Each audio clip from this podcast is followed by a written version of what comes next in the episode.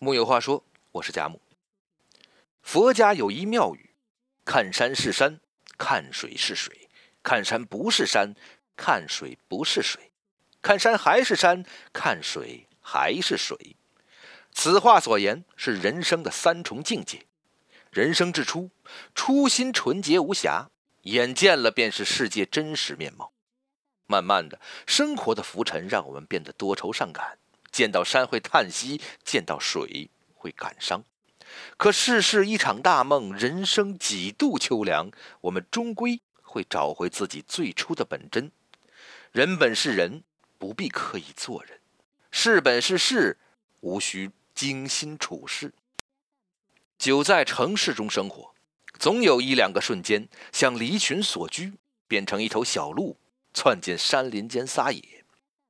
明末清初。就有个叫李渔的奇人，他说：“尘世喧嚣，浮名寸禄，就像硕人的暑气，让人迷失，疲惫身心。”于是他隐居深山老林，不应酬世故，世故的麻烦也不会上门拜访。归隐山林的李渔，有时候会脱光衣服，藏在浅塘的乱河中发呆，连妻子女儿都找不到他；或者躺在长松树荫底下沉思，就连飞禽走兽路过。他身边也不察觉。他做完画就用飞泉洗砚台，舌干了就接雪水泡一盏茶。想吃瓜就到外头摘，想吃果子了，树上正好掉下来一个。涉世之初，我们怀着对这个世界的好奇与新鲜，对一切事物都用一种童真的眼光来看待。万事万物在我们的眼里都还原成本源，山就是山，水。就是水，可人是越是远离自然，心就越靠近疾病。回归山野，不过是为了让心变宽，从而重拾面对生活的勇气。红尘之中啊，有太多的诱惑，亲眼所见的，并不一定是真实的。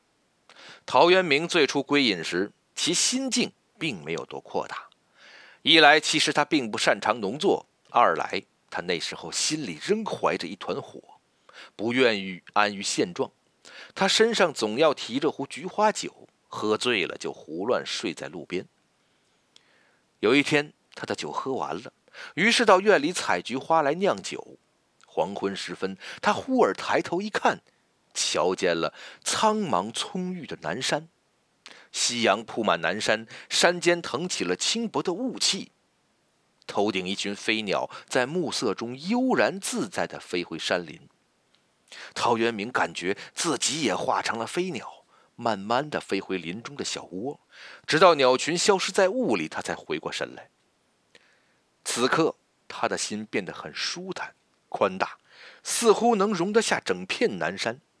那一刻，他才发现，虽然人已经隐居很长一段时间了，可是他的心，刚刚才真的开始归隐。心头的烦躁，在看到南山那一刹那，才真正的被放下。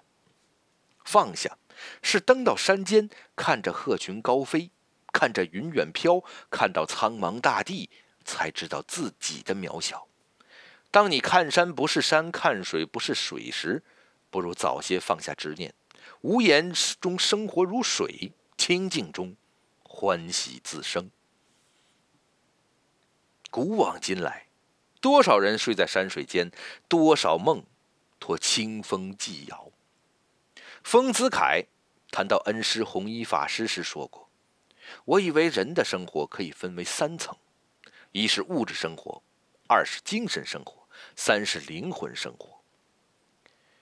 我们未必有觉悟，像弘一法师那样走到第三层，过好前两层生活便足矣。”在弘一法师受戒的灵隐寺，有这么一副对联：“人生哪能多如意，万事只求半称心。”一半物质，一半精神，生活便能长乐；一半尘世，一半山水，这便是人生。